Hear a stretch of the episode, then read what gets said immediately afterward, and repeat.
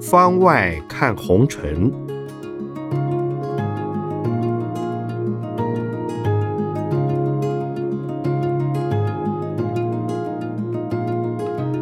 圣严法师著。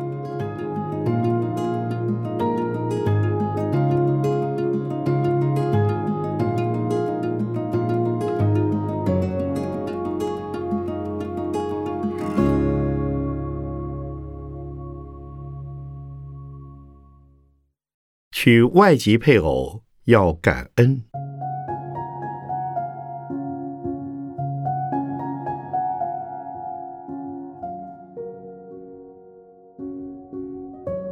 有人问：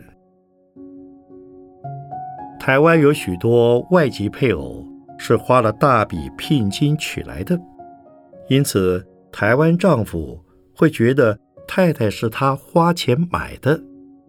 有人甚至要儿子叫亲生母亲外劳，也有父母替精神病的儿子娶了外籍太太，生了孙子之后，却把媳妇儿休了。媳妇儿不懂中文，只好认了。看见人性扭曲的一面，真令人唏嘘啊！法师，您的看法呢？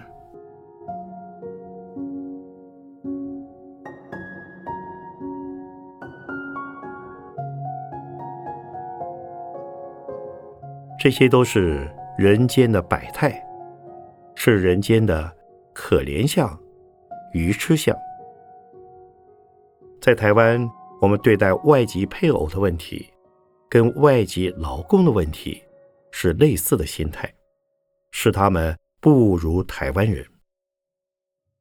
其实，外籍配偶跟外籍劳工比起来，劳工是付出他的体力和时间，配偶。却是奉献他的身体，同时也奉献体力和时间，这是更辛苦与无奈的。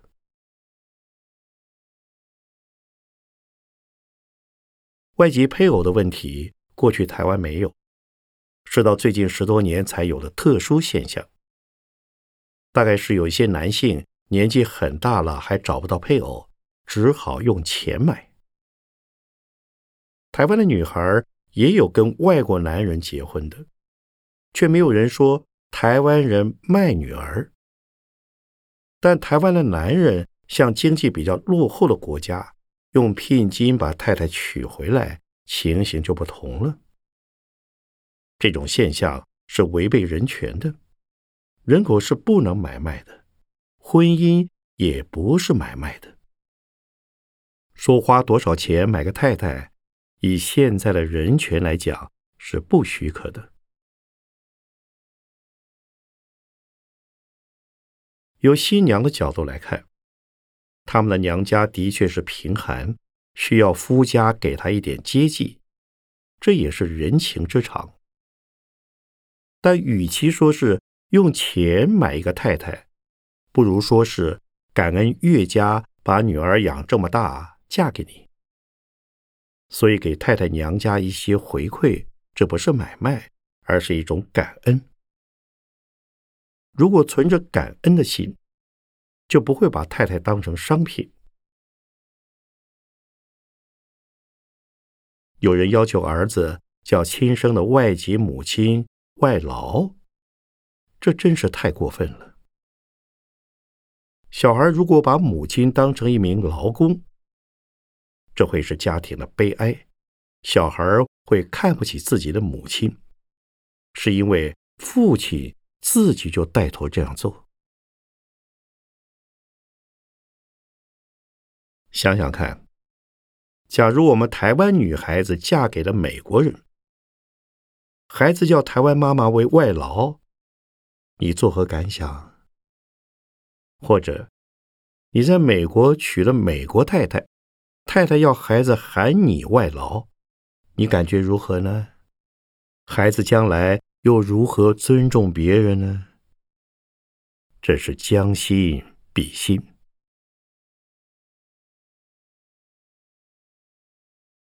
有些家庭为患有精神病或残障的儿子娶了外籍太太，等生了孩子之后，便把媳妇休了，赶回他们原来的国家去。这样的故事原本只出现在传统戏剧、小说里面，但现在台湾的现实生活竟然也有这样的父母，应该再教育。只是利用媳妇传宗接代，非常不道德。以英国来说，这叫做过河拆桥，吃了果子就砍树。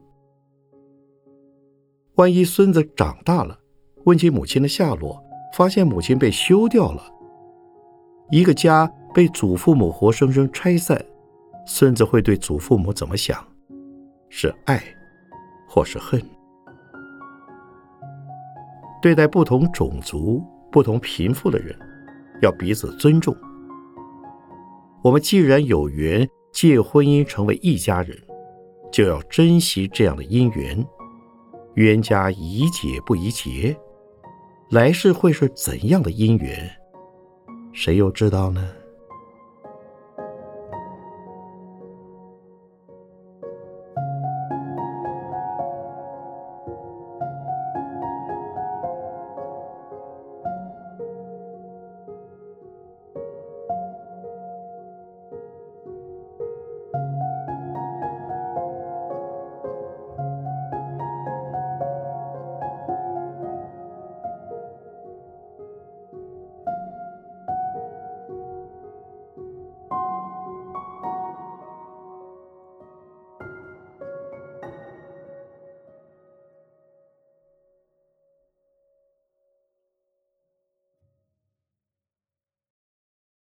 晚年再婚，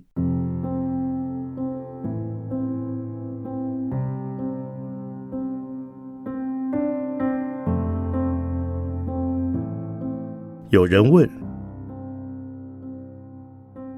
现代人的寿命延长，有人在晚年丧偶或离婚后，想要结交异性朋友排遣寂寞，甚至还想再结婚，两老共组家庭。然而，不少子女怕财产会流入外人手中，都持反对态度，阻挠想再婚的父母，建议只要同居就好。法师怎么看呢？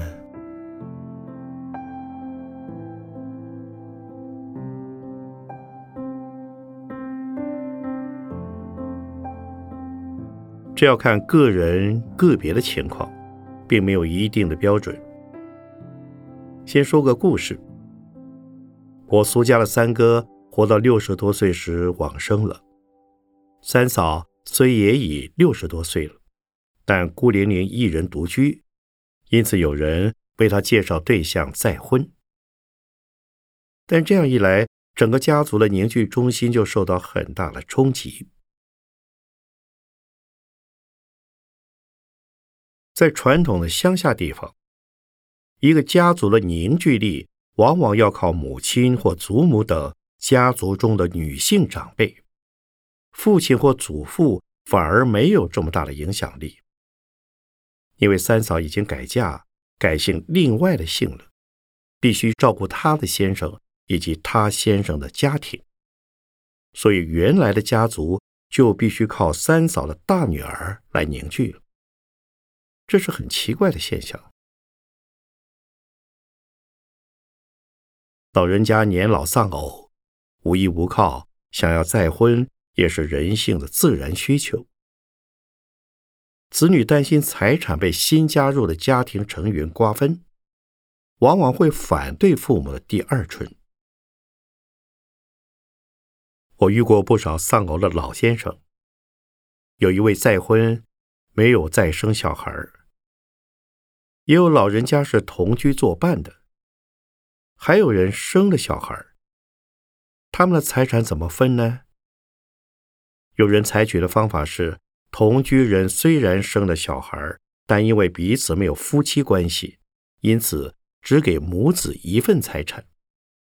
老先生原本的孩子也能接受这样的安排，家庭没出现大问题。当孩子都大了，父母要再婚时，子女可以多些体谅，父母也要为子女设身处地想一想，彼此包容。财产问题在婚前就先谈好，以避免未来会争议不断。许多子女怕财产被瓜分，往往阻止老人家再婚。但财产是老人家自己辛苦积存的，想找个老伴度过余生，让生活有个照顾，为人子女应该给予祝福。有人愿意在老人家身边照顾晚年，子女该感恩，而非阻止。但从我的角度看，年纪大了。是不是非再找个伴才不孤单呢？一生辛苦打拼，好不容易将小孩养大了，配偶过世了，正好可以修身养性，或者到非营利事业担任志工，一样不会寂寞，反而能让自己有限的人生更有意义。年老了再找个伴，如果双方彼此扶持。的确可以度过美好晚年，但如果遇人不熟，在财务、生活、感情上纠缠不清，往往会是另一种负担，结果反而让自己的余生更不快乐。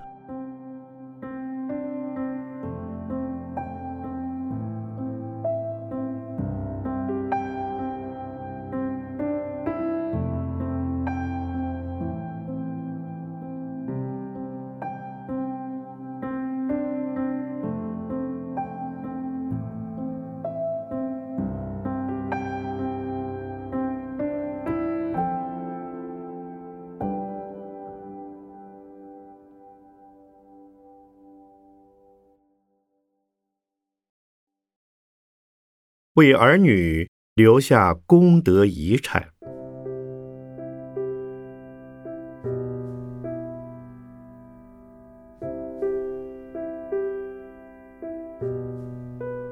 有人问：许多家庭因争遗产，弄得亲子手足反目。有人建议，最好生前写好遗嘱。死后就不会让家人为钱伤感情。可是，许多老人家对写遗嘱有些忌讳。请问法师对此事的看法？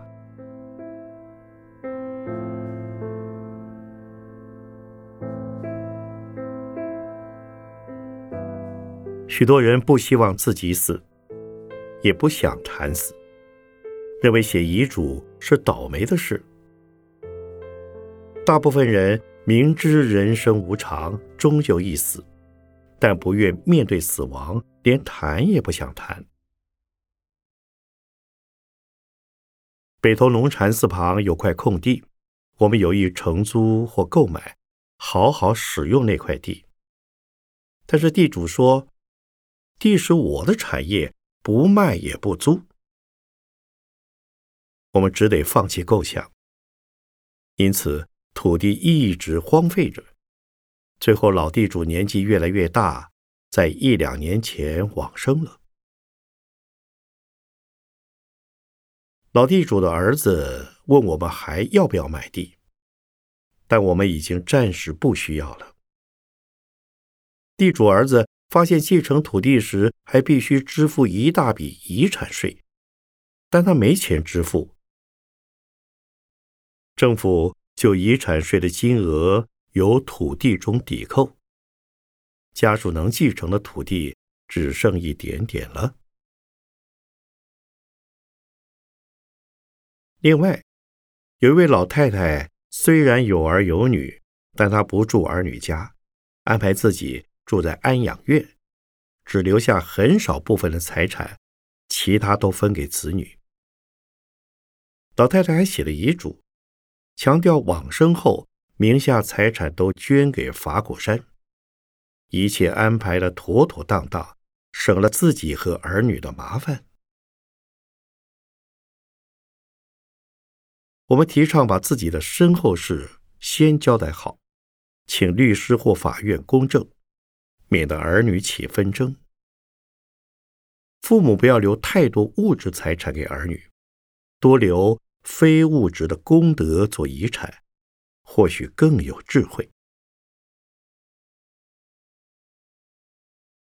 有位老太太很想抱孙子，向媳妇说：“生个孙子就给一百万元。”媳妇生下孙子后，老太太真的拿出一百万元，向媳妇说：“这一百万元。”我替孙子种福行善，捐给慈善机构，利益众生，这功德一辈子用不完。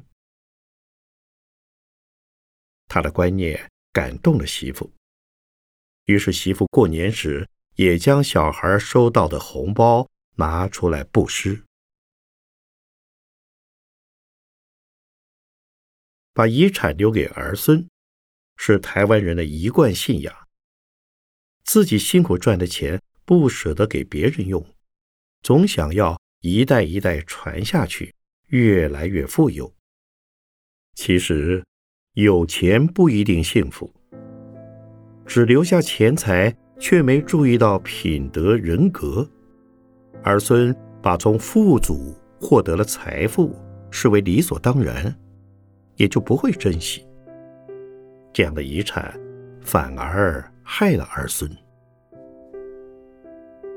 有一些人，即使年纪再大，也不愿面对死亡；但有些人年纪轻轻就会安排自己的后事。现代人应有及早安排身后事的自觉。与其忌讳谈死亡，不如做好准备。尤其是名下有产业的人，更应尽早规划。不只是为儿孙，也要为众生。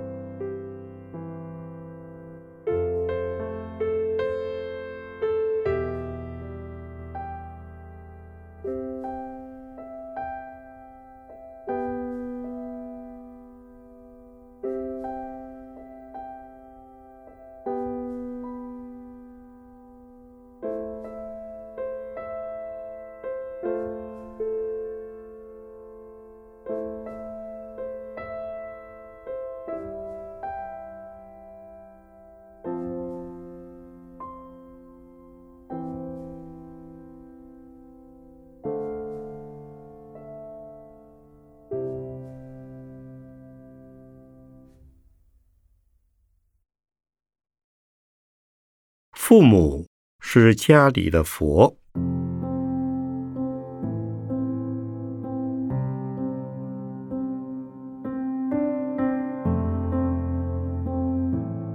有人问：当家里有老人需要照顾时，常会在兄弟姐妹间造成紧张。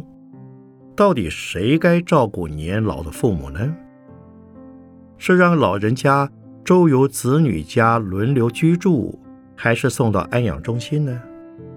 手足之间该怎么负起照顾责任呢？有时老人家被当人球互踢，实在很悲哀。请问法师的看法？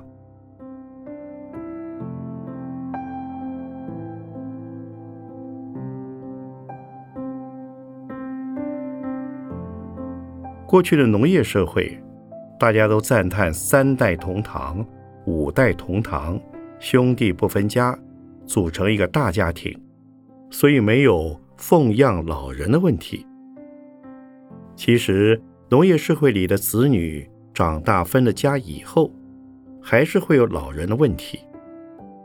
到了现在的工商社会，就更明显了。在这种情形下，如果老人自己有一笔财产，就不会造成子女的负担，说不定子女反而会抢着来照顾你。所以，老人要给自己留点老本，不要急着全分给子女。如果有老本可以支配，儿女要不要来照顾你也不是问题，可以请专业的看护人员来照顾你，说不定会更好。所以，有智慧福报的老人会为儿女着想，不让儿女犯过失；也会为自己着想，不让自己变成人球，自己留一些老本，过简单的养老生活。尤其现在台湾的老人有老年福利，在健保之外，大部分老人可以领各种老人津贴，老人的生活应该不会太难过。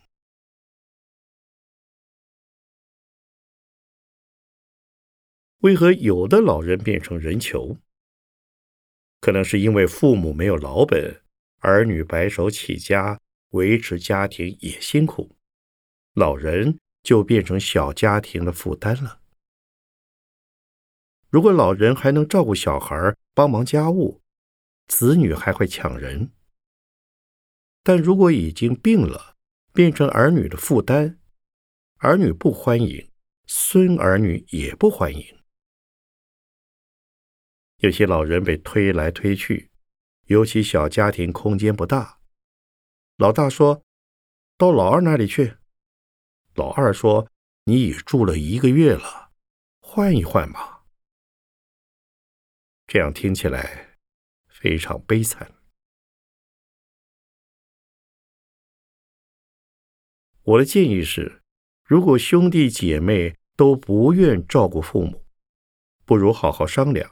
找一家合格的安养中心，让专业人士来照顾儿女，在假日去探望。否则，被当人球的父母太痛苦了，到处不受欢迎。但是我必须要提醒：为人子女，今天把父母当人球踢来踢去，将来你老了，你的儿女也会学你。把你当人球，有样学样。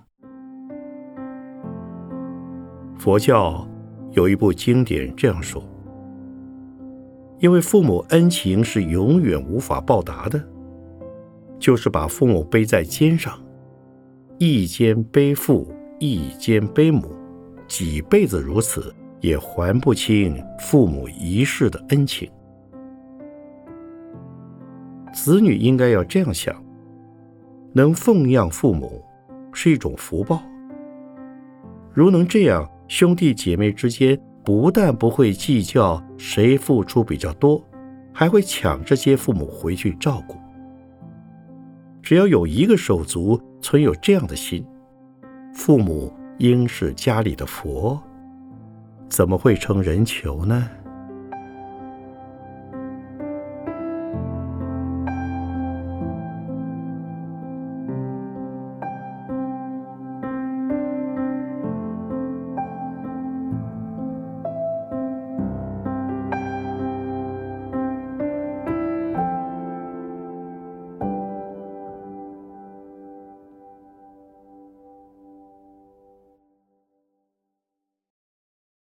接纳不负责任的父亲。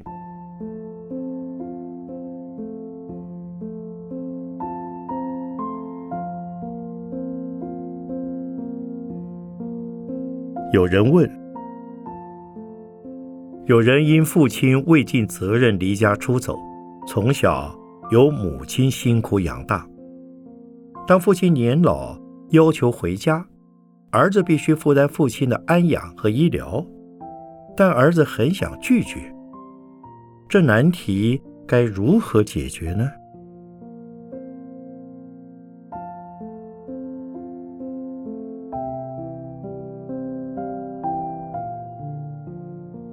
像这样不负责任、自私、逃避现实的父亲，我曾见过好几个。他们年轻时有些不想负起家庭责任。游手好闲、好吃懒做，有些是自视甚高、自命不凡。自命不凡的人，往往认为家庭是妨碍他发展的累赘。离开家庭后，可以开创一片天；一旦富贵后，衣锦还乡，再来弥补妻儿。这种人。虽有满腔的壮志，自信满满要到外边闯天下。但现实是几年下来，一事无成。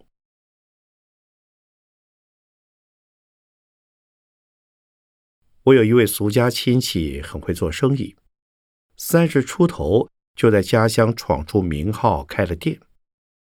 但管理不善，生意倒了，于是抛妻弃子，到外面闯天下，一跑就十几年。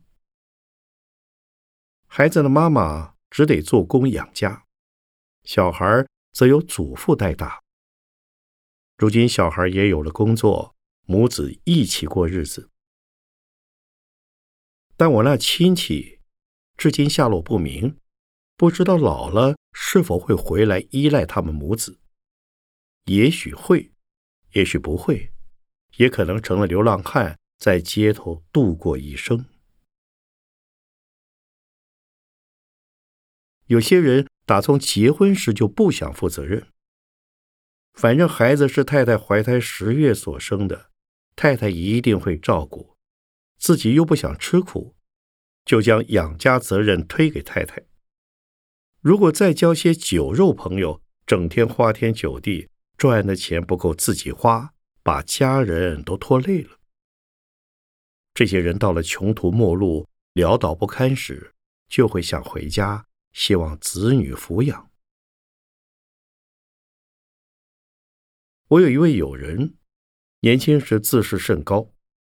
认为乡下英雄无用武之地，坚持要离家打天下。这位朋友离家时还说：“十年之后，我会让你们穿金戴银，光宗耀祖。”但他出外谋生，到处碰壁，钱没赚到，身子却搞坏了。十年不到就返乡了，才五十出头的年龄，看起来好像七八十岁了。虽然潦倒，但家乡的人还是接受他，安养他，因为不忍心让他流落街头。要接纳不负责任的父亲，对妻儿来说的确有些不公平。不过，身为子女，又如何忍心让父亲老来贫病交加，无人照料呢？在宗教的角度来看。接纳他，奉养他，就如同为自己植福田，为未来种善缘。从世俗面来看，如果接纳贫病的亲人，因此造成自己生活困难时，可以请求政府和慈善机构协助，不要感到丢脸，这才是解决问题的方法。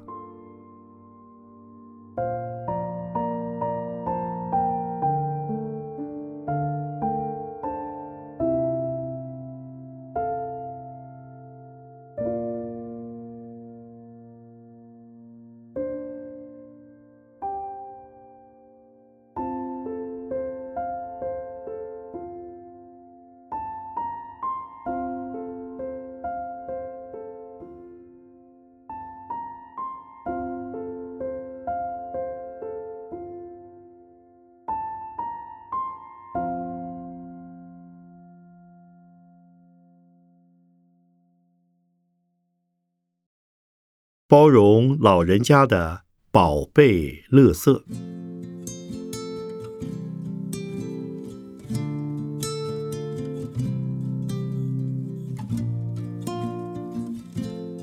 有人问：许多老人家十分固执，许多东西舍不得丢，堆满屋子，或不肯接受子女照顾，要自己煮食，却常忘了关火，令子女担心。要如何才能说服老人家又不起冲突呢？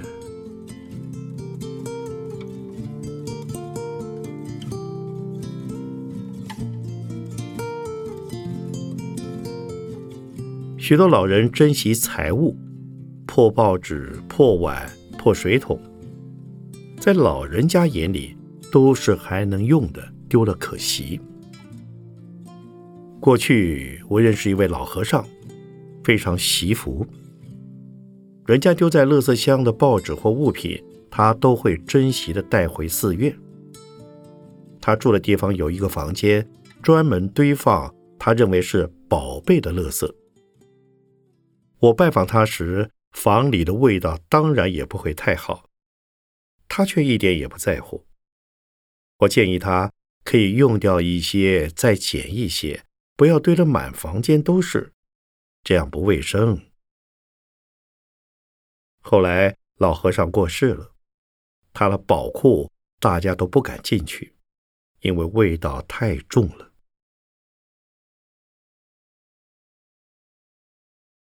祈福是应该，但不能太过愚痴。物资需要重复使用，但也不需全部堆在房间里，造成异味，影响别人，反而对祈福行为不认同。与其如此，何不交给资源回收厂处理就好？老人家喜欢囤积旧东西，做子女的可以先赞扬他的习服理念，并建议试试其他方式来习服，比如可以捡了认为尚可重复使用的垃圾，集中起来交给环保局的资源回收车代为处理。有时老人家堆东西是因为缺乏安全感。